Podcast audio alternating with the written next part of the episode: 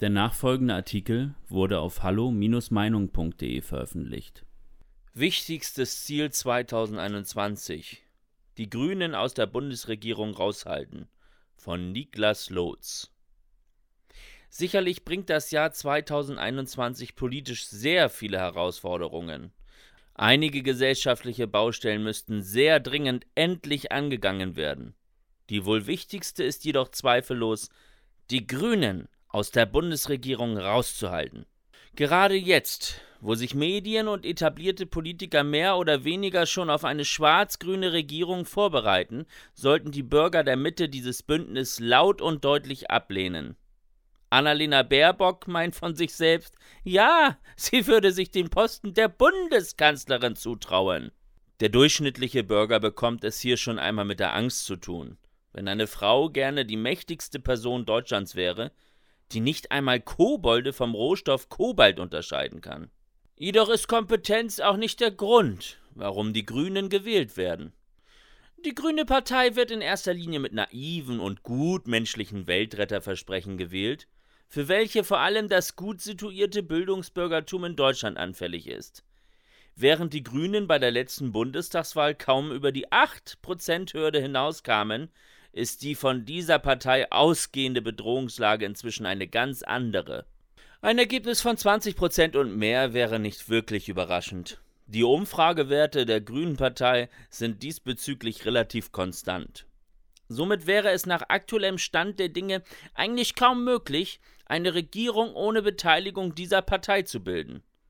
Vor allem in Anbetracht der Tatsache, dass die CDU ein Bündnis mit der AfD kategorisch ausschließt und die FDP praktisch jeden Tag näher in Richtung 5%-Hürde rutscht. Allerdings wäre für dieses Land objektiv gesehen fast alles besser als eine grüne Regierungsbeteiligung.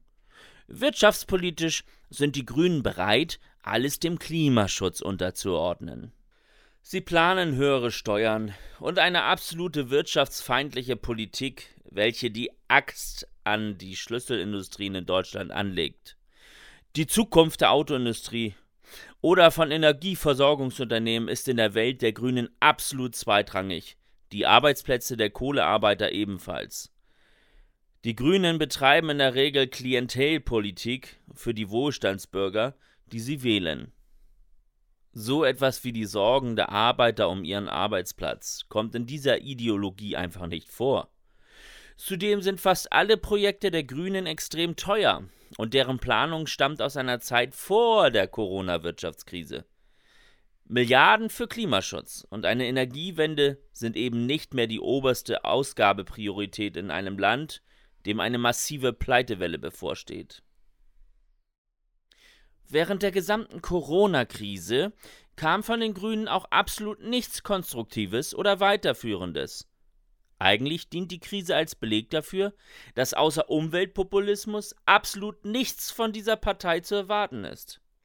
Umso erschreckender ist, dass trotzdem etwa jeder Fünfte seine Stimme genau diesen Populisten geben möchte.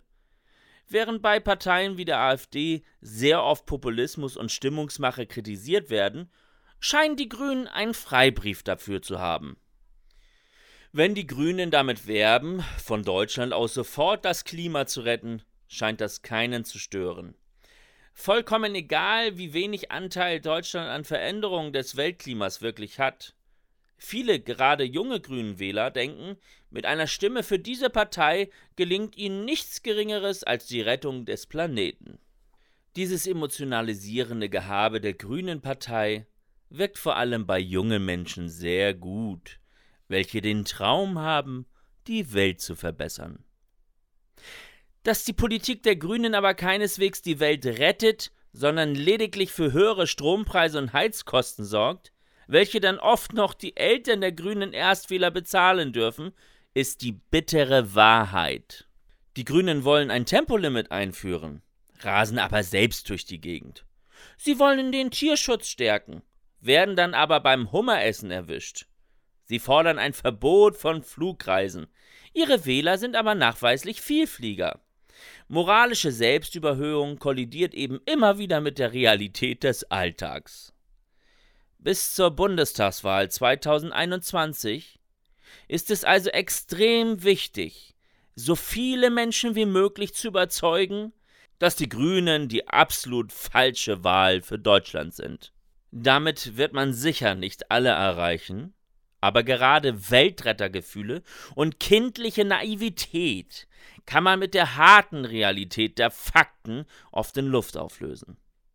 Jeder sollte also versuchen, mit den Menschen in seinem Umfeld offen in den Dialog zu treten und einfach einmal faktenbasiert zu debattieren. Fakten sind der natürliche Feind aller grünen Ideologen. Und das Wichtigste zum Schluss, selbst wählen gehen ist eine moralische Pflicht. Jede Stimme, welche die Grünen nicht bekommen, senkt ihre Prozente erheblich. Weitere Beiträge finden Sie auf hallo-meinung.de. Wir freuen uns auf Ihren Besuch.